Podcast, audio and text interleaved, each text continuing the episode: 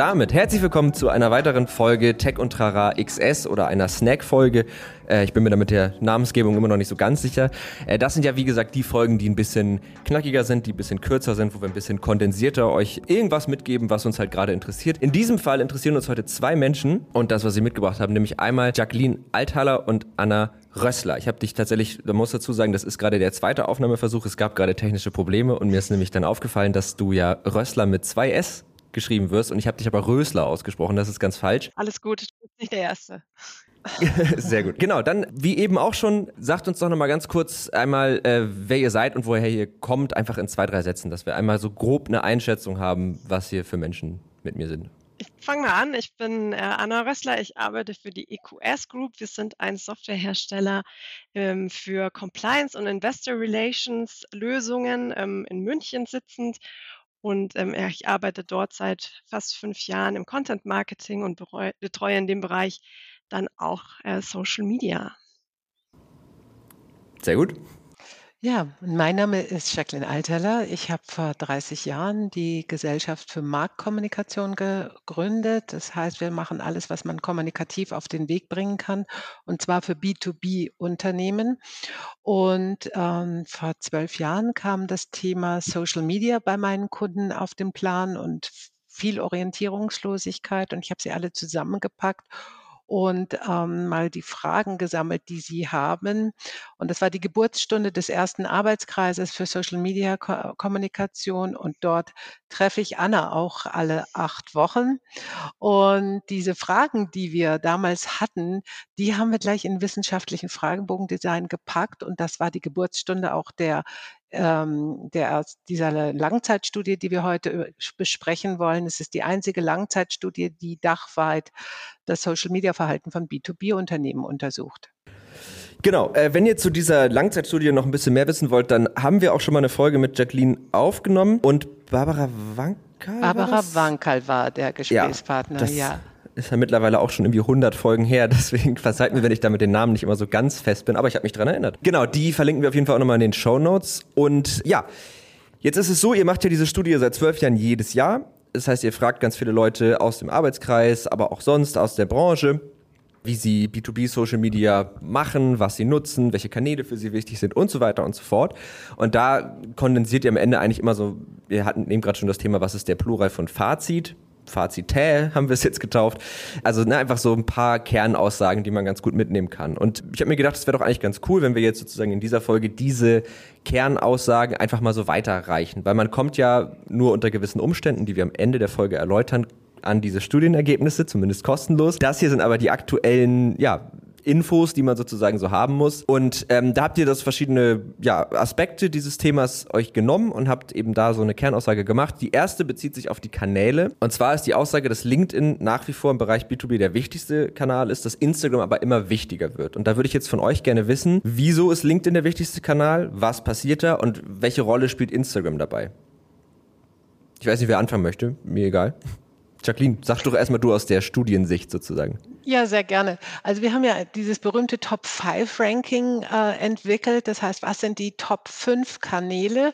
Und wenn man sich die aktuellen Studienergebnisse anschaut und sagt, hm, ich weiß gar nicht, ob ich da alle Kanäle bedienen kann. Ich habe ähm, Ressourcenengpässe, Budgetengpässe, dann ergibt sich mit Blick auf die Zahlen, dass man unbedingt äh, sich für LinkedIn entscheiden sollte. Warum? 95 Prozent der Befragten sagen in Deutschland, das ist der Kanal der Wahl mit einem Anstieg von 15 Prozent. Und genauso sieht es im Übrigen aus in Österreich und der Schweiz. Also das mhm. ist länderübergreifend das Ergebnis. Und es hängt einfach damit zusammen, dass ich hier in einem hohen Maß meine Fachlichkeit transportieren kann. Ja, Genau, weil die Leute einfach das auch erwarten. Ne? Also da geht es jetzt nicht für irgendwie lustigen Content oder so drauf, sondern da geht es wirklich um Inhalte und Wissen. Ähm, Anna, wie ist das bei euch? Äh, was macht ihr auf LinkedIn? Also welche Inhalte und was macht ihr auf Instagram? Weil ihr auch gesagt habt, Instagram äh, gewinnt an Bedeutung im B2B-Bereich. Genau, also LinkedIn ist für uns der wichtigste, auch der wichtigste Kanal, also wie es die Studie schon zeigt. Ähm, wir versuchen dort verschiedene Zielgruppen zu erreichen. Zum einen unsere Kunden beziehungsweise potenzielle Kunden im Bereich Compliance und Investor Relations. Für die bieten wir ganz viel Wissensinhalte, Blogs, White Paper, Webinare. ähm, alles, was in dem Bereich auftritt. Dann versuchen wir natürlich auch neue Mitarbeiter zu finden. Ähm, dementsprechend äh, machen wir auch mal Recruiting-Posts oder zeigen einfach, wie es hinter den Kulissen aussieht. Und ähm, natürlich spricht man auch mit ähm, potenziellen Investoren oder bestehenden Investoren, ähm, dadurch, dass wir auch ähm, an der Börse notiert sind. Mhm. Ähm, genau. Ähm, auf Instagram richten wir uns vor allem an mögliche neue Mitarbeiter, ähm, machen da ganz viel Employer Branding Inhalte unter dem Hashtag EQS Live und zeigen da einfach, wie es ist, wenn man bei der EQS Group arbeitet, was dort für Leute aktiv sind, ähm, dass es total viel Spaß macht, Teil unseres Teams zu werden und äh, versuchen da einfach äh, mögliche neue Mitarbeiter davon zu überzeugen, jetzt gleich unser ähm, Bewerbungsformular auszufüllen. Es wäre auch witzig, wenn ihr das, wenn ihr das einfach so richtig gegenteilig macht und man sieht da einfach nur so ein bisschen deprimierte Gesichter, Leute, die so ganz alleine an einem Schreibtisch sitzen, genau. so weinende Menschen. Nein, das ist natürlich nicht. Ähm, ja, aber cool, das gibt, glaube ich, einen ganz guten Eindruck und ich glaube, es ist auch, ergibt irgendwie auch so eine ganz gute Handlungsempfehlung mit, äh, was man, also welche Kanäle einfach so wahnsinnig wichtig sind äh, und wie man sie vor allen Dingen bespielen kann. Ich kenne das auch. Gerade das Instagram, die Followerzahlen sind ja gerade von so B2B-Unternehmen meistens nicht so hoch, weil das einfach eine Plattform ist, die ja eigentlich eher auf B2C oder sogar C2C ausgerichtet ist. Aber ich kenne das auch aus eigenen Bewerbungsprozessen, dass ich dann doch immer mal gucke, gibt es die auf Instagram, was machen die da so? Und das fließt schon in meine Entscheidung mit ein. Also da ist vielleicht auch immer die Frage, was wie definiere ich jetzt Erfolg für einen Kanal? Sind das viele Follower oder ist das eben genau diese Funktion des Employer Brandings? Gut, kommen wir zum zweiten Fazit. Die Erfolgsfaktoren, das ähm, ist nämlich ein Satz, den man, glaube ich, ein bisschen erläutern muss, weil hier steht, Content muss glaubwürdig sein. Wo man jetzt erstmal sagt, macht Sinn, aber ja, ist immer die Frage, was konkret heißt das vor allen Dingen für B2B-Unternehmen? Also bei einem Influencer oder bei einer Influencerin verstehe ich es eher noch, aber was heißt das? Vielleicht ist das eines der größten Key Findings, wenn man mal schaut, was war denn eigentlich das, der größte Change in den mhm. vergangenen zwölf Jahren. Ja, also damals, als wir angefangen haben, war das alles noch recht taktisch geprägt. Ja, mal mhm. wir probieren ein bisschen hier, probieren ein bisschen da. Man hat Stockfotos genommen, man hat äh, Inhalte genommen und die für alle Kanäle One Size Fits All war das Stichwort genommen. Und das funktioniert überhaupt nicht mehr, weil natürlich die Rezipienten auch immer anspruchsvoller geworden geworden sind. Mhm. Und äh, mittlerweile ist es einfach sehr gut, wenn man sich die Zeit nimmt, strategisch mal zu überlegen, was ist mein Purpose, wofür stehe ich und dass der Zuhörer oder Leser einfach wahrnimmt, das ist der rote Faden dieses mhm. Unternehmens und fühlt sich von diesem Ökosystem angesprochen. Und das heißt, es ist ein viel größerer Aufwand, planerisch, so sich Rubriken zu überlegen und nur dann, wenn ich das erkenne, ist der Content auch glaubwürdig. Mhm. Was ist denn, äh, Anna, euer Purpose, auch eure Content-Strategie? Also was postet ihr?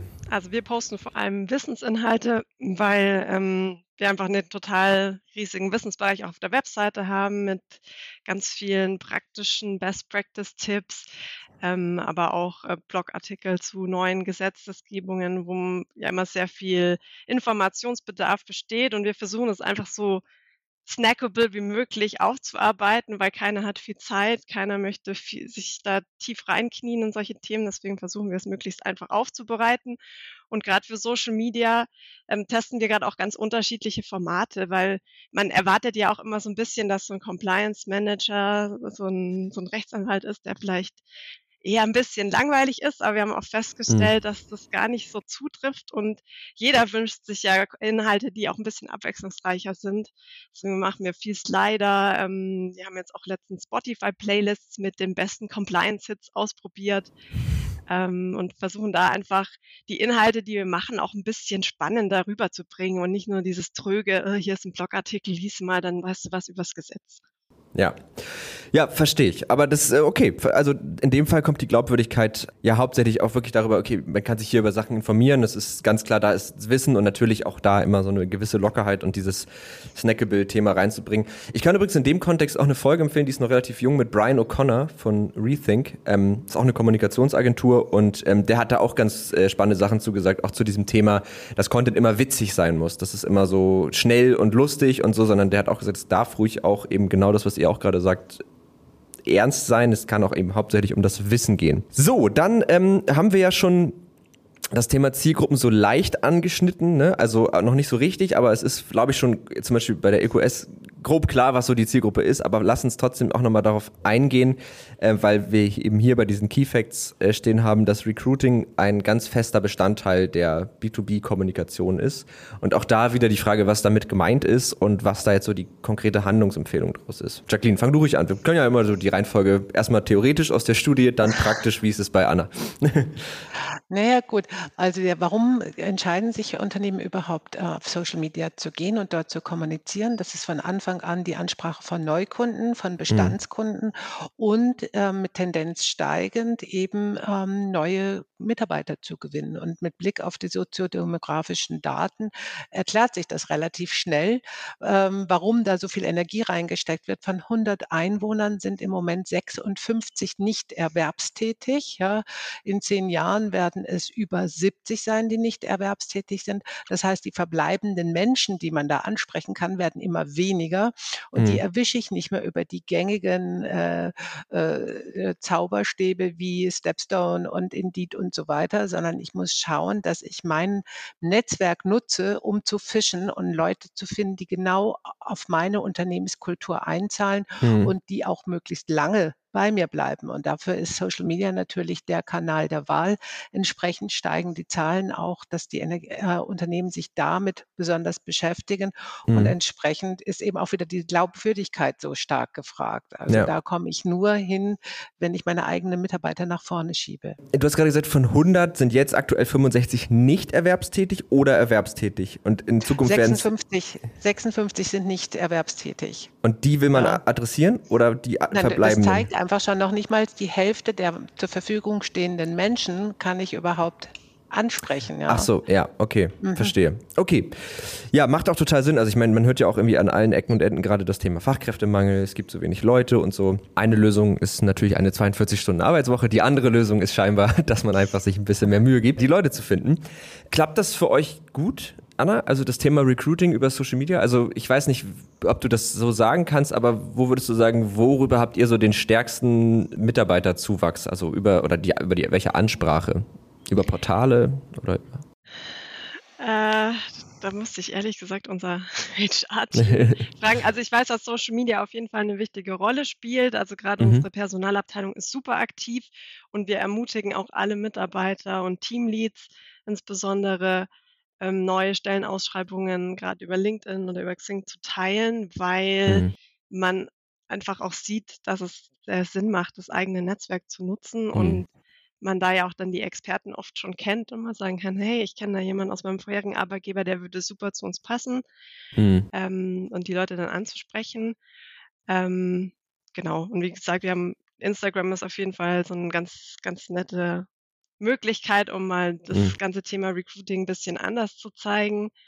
Mhm. Ähm, genau. Ja, okay, nee, verstehe ich. Ähm, Gerade dieses, dieses, dass es dann ja eigentlich wieder in so eine Richtung Mund-zu-Mund-Propaganda geht, ne? Also indem dann Mitarbeiter das teilt und dann sieht ein ehemaliger, ach geil, du arbeitest da, ist das cool, ne? Also das ist ja auch, die, ich finde gerade, wenn man wo noch nicht arbeitet, und natürlich gewisse Vorstellungen hat, so ein bisschen was über die Unternehmenskultur auch rauszufinden. Wie sind die Leute da? Welche Themen sind da auch wichtig? Ne? Kann ich da so sein, wie ich bin? Und das findest du ja oft eigentlich eher so über diese direkten Kontakte raus. Und da ist natürlich LinkedIn und Xing sind natürlich da irgendwie super. Wir haben auch seit ähm, diesem Jahr, um es vielleicht noch zu ergänzen, mhm. äh, ein, ein Instagram-Format, das wir dann auch auf LinkedIn recyceln, A Day in the Life of wo wir ah, dann ah, ja. auch mal einen Mitarbeiter begleiten, Fragen stellen, wie warum arbeitest du hier, was hat dich überzeugt, ähm, hier mhm. anzufangen, wie startest du deinen Arbeitstag, damit es einfach noch alles viel menschlicher wird und man mhm. ähm, auch Fragen stellen kann an, an die Mitarbeiter, die wir vorstellen. Ja, ja, das ist cool. Das ist eine coole Idee. Ich glaube, die Haspa hat das auch mal gemacht, ne, dass die so Corporate Influencer hatten, wo dann irgendwie Azubis, glaube ich, ähm, einfach diesen Kanal komplett äh, autark bespielen konnten und man darüber so einen sehr unmittelbaren, das hat wohl auch extrem gut funktioniert. Jetzt haben wir noch ein weiteres Fazit, äh, Darstellung, eigene Inhalte promoten. Was ähm, ist damit gemeint? Und auch hier wieder, was, was sollen wir damit jetzt machen mit der Info? Naja, wenn ich da stehe als Kommunikationsverantwortlicher, muss ich mir überlegen, welche Inhalte kann ich denn mhm. eigentlich bringen? Ja, und nochmal zurück auf LinkedIn zum Beispiel. LinkedIn ist das der Kanal, um meine Fachlichkeit zu transportieren, meine eigenen Bilder, meine eigenen mhm. Videos. Ja, und entsprechend bin ich ganz gut damit aufgehoben zu gucken, ein Redaktionssys äh, äh, Mhm. Redaktionsteam zu gründen, wo Leute kommen aus den verschiedenen Abteilungen und sagen: „Ich habe Neues zu sagen, technische Inhalte, neue strategische Allianzen aus dem HR etwas“, einfach zu zeigen, wie viel vielfältig sind denn die Themen, die das Unternehmen hat. Und, ähm, dieses Eigene ist halt das, was ich vorhin auch schon gesagt habe. Ja, vor 12 Jahren sah das noch Mhm. ganz anders aus. Da war das eher easy peasy, man macht das mal irgendwie mit, hat das aber auch noch nicht so Mhm. ernst genommen, ne? Da habe ich ähm, mit Susanne Hoffmann, ich weiß gar nicht, ob die Folge schon draußen, doch, die ist schon draußen, mal äh, eine Folge zu gemacht, einfach auch über dieses Thema, dass ja mittlerweile wirklich auch jedes Unternehmen, jede Marke ist gleichzeitig eigentlich auch schon eine Redaktion und sendet. Also jedes große Haus hat ja eine Redaktion, da gibt's Redaktionspläne, da werden Themen erarbeitet und so.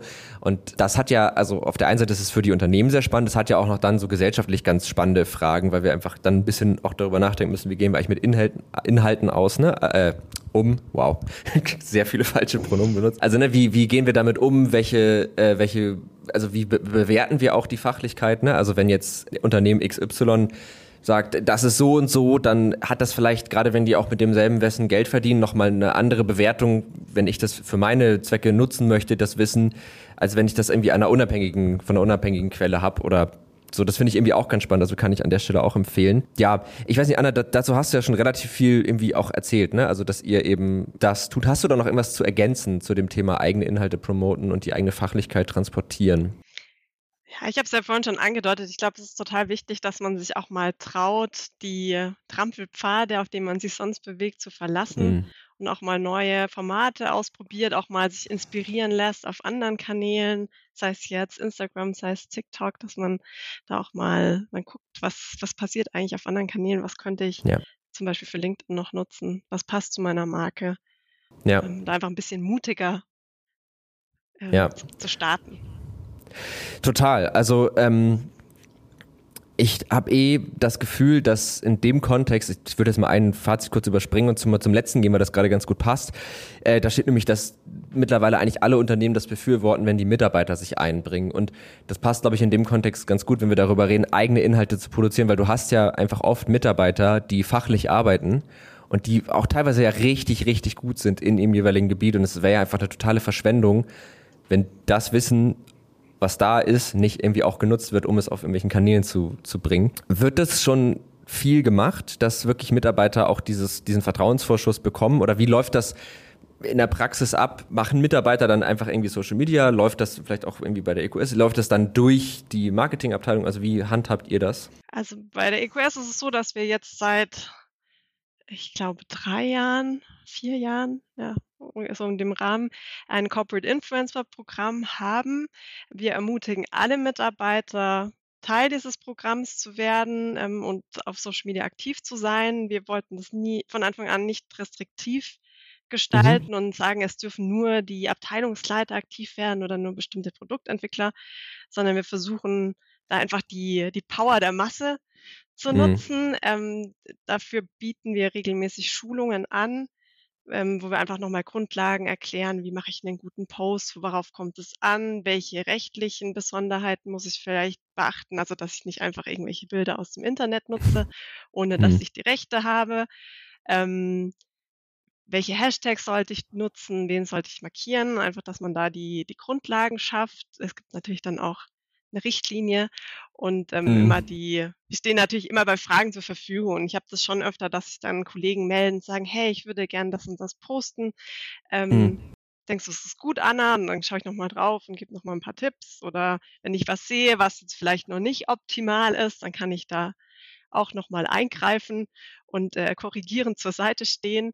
Aber im Endeffekt ist es total wichtig, dass man den Mitarbeitern vertraut und denen auch zutraut, dass sie in der Lage Mhm. sind, ähm, auf Social Media zu kommunizieren. Weil E-Mails nach draußen schreiben sie ja auch. Also da Ja, kann man genau. auch Schaden anrichten, wenn man das möchte. Ja. Aber nicht so Und wahrnehmbar, wie ist das ne? konkret? Ja, stimmt, es ist, ja, es ist Ne, dann also eine auf Social. Media ja. sieht das dann jeder und das Ja. ist nochmal ein Riesenunterschied. Das und an stimmt. der Stelle vielleicht ganz kurz, was hat sich da eigentlich getan in den vergangenen zwölf Jahren? Ja, also als wir gestartet haben, war ein autoritärer, hierarchischer Führungsstil, das war's gang und gäbe war. Mhm. Und damals wurden wir gefragt als externer Consultant, helf mir mal, äh, die Flöhe zusammenzuhalten. Mach mal Social Media Guidelines. Natürlich mhm. zur Orientierung, wie geht, aber auch, um klar Grenzen aufzuzeigen, was die Leute nicht dürfen. Das heißt, mhm.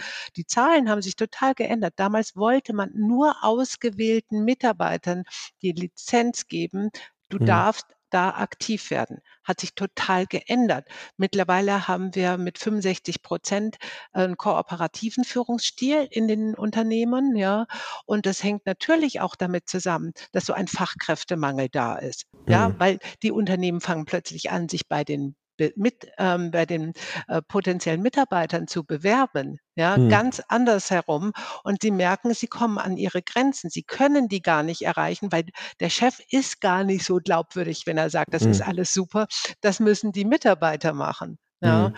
und von daher ist genau das, was Anna jetzt erlebt, hat sich auch bei uns so verändert. Wir sind jetzt diejenigen, die helfen und zeigen, wie kann ich so ein Corporate Influencer Programm eigentlich aufsetzen. Ja. Und das ist immer so eine Geschichte. Auf der einen Seite sind es technische Themen und auf der anderen Seite sind es Persönlichkeitsthemen. Nicht jeder ist so die Rampensau und dem muss man auch trotzdem zeigen, wie er was darstellen kann, seinen Footprint hinterla hin äh, zu hinterlassen, ohne dass er Angst davor hat. Ja. Ja, total. Also ich zum Beispiel bin gar keine Rampensau, deswegen habe ich für diesen Podcast entschieden. Aber tatsächlich ist das vielleicht auch ein ganz gutes, ich meine, das ist jetzt schon sehr extrem, ne? Aber dieser Podcast, Klar mache ich den und klar bringt mir das ja auch irgendwie ganz viel. Gleichzeitig ist aber auch ganz klar, dass Netzpiloten hinter diesem Podcast steht und das ist total, hat, hat in den vergangenen Jahren total auf diese Marke irgendwie eingezahlt ne? und konnte da ganz viel abbilden. Aber das wäre tatsächlich auch nochmal eine Frage, die ich jetzt auch an euch beide habe, wie konkret man das denn strukturiert, weil es gibt, also ich kenne das aus dieser, ich bin ja eigentlich zum Beispiel, bin ich ja Softwareentwickler und in dieser Branche ist es ganz gängig, dass Leute eigene Twitter, also Twitter ist einfach ein total wichtiges Medium, eigene Twitter-Accounts haben und da total viel posten und so und trotzdem immer irgendwie klar ist, für welches Unternehmen sie arbeiten. Das bezieht sich dann schon auch auf sehr große Unternehmen oder auf Gamesfirmen oder irgendwie sowas. Ist das so der bevorzugte Weg? Also hier hast du deinen Kanal, bespiel den und mach halt die Connection zu uns klar und wir reposten und keine Ahnung. Oder ist es so, dass man sagt, postet immer auf dem, in eurem Fall dem EQS-Kanal? Ähm, also bei uns ist es äh, so, dass wir also schon die Mitarbeiter ermutigen, auf ihren eigenen Kanälen mhm. aktiv zu werden. Und ähm, ich meine, sie sprechen natürlich nicht als, ähm, als offizielle Sprecher des Unternehmens. Also das machen wir schon ja. auch immer klar.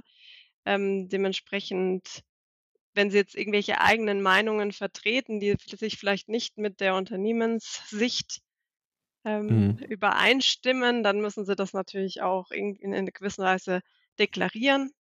Mhm. Ähm, aber also wir lassen relativ viel Narrenfreiheit. Ähm, wir haben zum Beispiel bei unseren Entwicklern, das ist ein schönes Beispiel, das ist schön, dass du es ansprichst, ähm, mhm. haben wir auch seit einiger Zeit den EQS Tech Blog, wo unsere IT-Mitarbeiter selbstständig zu spannenden IT-Themen mhm. ähm, einfach bloggen, ganz unabhängig von dem, was wir in der Kommunikationsabteilung machen. Ähm, das war auch was, wo wir am Anfang ehrlich gesagt ein bisschen skeptisch waren Mhm. Ähm, das so einfach aus der Hand zu geben. Aber wir können es sowieso nicht betreuen, weil wir die Expertise nicht haben. Und wir haben dann auch mit den Kollegen einfach ein paar Spielregeln festgelegt und jetzt dürfen sie da einfach, wenn sie ein neues Thema haben, einen neuen Blogartikel teilen und ähm, wir versuchen das dann auch auf dem EQS-Kanal nochmal zu spielen, weil es natürlich auch fürs ähm, Employer Branding eine super Sache ist. Total. Und äh, es ist auch einfach für die Mitarbeiter cool, ne? Weil du ja auch da dir eine Followerschaft aufbauen kannst und das eben halt auch ein bisschen in deiner äh, Arbeitszeit. Ne? Das ist jetzt nichts, was du irgendwie im Privaten noch machen musst. Ähm, also für die ist das ja auch einfach super, weil das ja auch deren Expertise nach außen bringt und dann ist ja eigentlich so eine Win-Win-Win-Situation. Nee, nur eine Win-Win-Situation. sind nur und Mitarbeiter und Unternehmen. Ja, ich würde nochmal, wir haben nicht mehr ganz so viel Zeit, deswegen würde ich den letzten Punkt ein bisschen kürzer halten. Ist aber, glaube ich, auch relativ klar, was damit gemeint ist. Und zwar, dass ein externer Blick auf Content die Markenwahrnehmung schärft. Also ich nehme an, damit ist gemeint, dass die eigene Markenwahrnehmung dadurch geschärft wird, dass ich mir externe Meinung, also Agenturen, sowas wie Althaler Communications nehme ich an, ist damit, also solche Agenturen, also Kommunikationsagenturen, Social Media Agenturen, dass es äh, gemeint ist, dass das Sinn machen kann, die mit reinzuholen, um sich ein bisschen coachen zu lassen, um sich Guidelines erstellen zu lassen, um einfach nochmal eine Außenwahrnehmung zu bekommen. Absolut. Also, weil das geht einfach darum, dass man noch mal 'n bisschen Abstand hat, 'n 'n Mhm. Sparringspartner von außen. Und, ähm, beispielsweise, wenn 'n Unternehmen sagt: „Wir haben eine fünfprozentige Umsatzsteigerung“, da kann sich der Chef freuen wie Bolle und sagen: „Das ist toll“, ja. Aber was soll bitte die Community damit anfangen? Das heißt, Mhm. Agenturen sind ja dann im besten Sinne Sparringspartner, die sagen: „Wie können wir das denn übersetzen in 'ne Mhm. Message, die tatsächlich verfängt?“ Ja, also zum Beispiel beim Thema Recruiting, hier gibt's sichere Perspektiven. Du brauchst dir Mhm. keine Sorgen machen, ja. Wir können unser Geld gleich in die Forschung und Entwicklung stecken und auch morgen noch am Markt 'n spannender Player sein. Mhm. Ja, das leuchtet total ein. Ja, absolut. Ist ja immer gut, einfach noch mal 'ne Außenwahrnehmung irgendwie zu haben, ne? Okay, ja cool. Also, ich glaube, ich fasse das noch mal kurz zusammen, damit wir das einmal so abgerappt haben. LinkedIn im Zweifel immer erst mal LinkedIn machen, Instagram super Aushängeschild, wenn's darum geht zu zeigen, wie's ist, irgendwo zu arbeiten.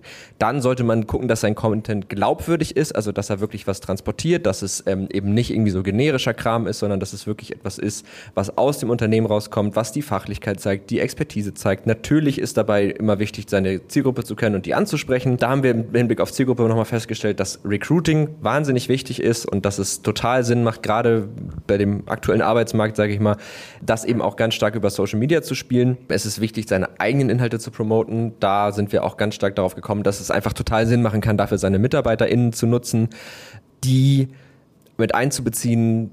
EQS hat dieses äh, Corporate Influencer Programm, was ich sehr cool finde. Und natürlich trotzdem sich auch immer mal wieder ExpertInnen von außen reinzuholen, deren Meinung mit einzubeziehen und zu sagen, äh, einfach um nochmal irgendwie die Markenwahrnehmung, die eigene zu schärfen und einfach, ja, es sind halt, es kann einfach immer mal helfen, aus den eigenen vier Wänden sozusagen mal so, ach, ich verfange mich hier gerade in Metaphern. Ich glaube, ihr wisst, was ich sagen wollte.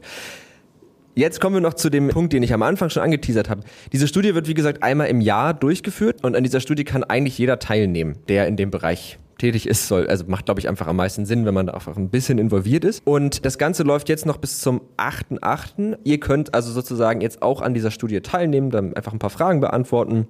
Das ist jetzt nichts, also der Vorteil, den ihr habt, wenn ihr das macht, ist, dass ihr dann auf die nächsten Studienergebnisse halt kostenlos Zugriff bekommt. Also ihr bekommt dann einfach nicht nur dieses Fazit, sondern ich habe hier gerade mal so eine, ich habe ja von dir auch eine PDF bekommen, Jacqueline.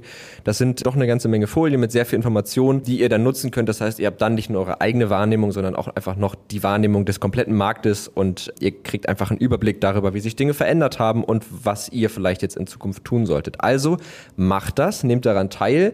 Ich verlinke euch das Ganze nochmal in den Show Notes und da könnt ihr dann sozusagen auf die Studie zugreifen. Wie gesagt, geht noch bis 8.8. Heute ist der 3.8., also habt ihr jetzt noch fünf Tage Zeit. Jacqueline, wie lange dauert das ungefähr? Tatsächlich dauert es knapp 15 Minuten. Ja, Das geht ja. 15 Minuten Lebenszeit im Vergleich zu vielen anderen Studien im B2C-Bereich, die 500 Euro ab aufwärts kosten, ja, kann Hm. ich hier mit meiner Lebenszeit das gleich gratis kriegen, ja. Ja, sehr gut. Genau, also 15 Minuten ist auch wirklich schnell gemacht. Ich erinnere mich noch auch an so ein paar wissenschaftliche Studien, in denen ich irgendwie teilgenommen habe, wo ich dann irgendwas ausprobieren musste und Fragen beantworten musste und einfach so eine Dreiviertelstunde gefühlt immer dieselbe Sache gemacht habe. Also dagegen ist das doch eigentlich ganz angenehm. Und damit haben wir es geschafft, unter einer halben Stunde zu bleiben, was wirklich die Höchstzeit für dieses Format ist. Sehr gut.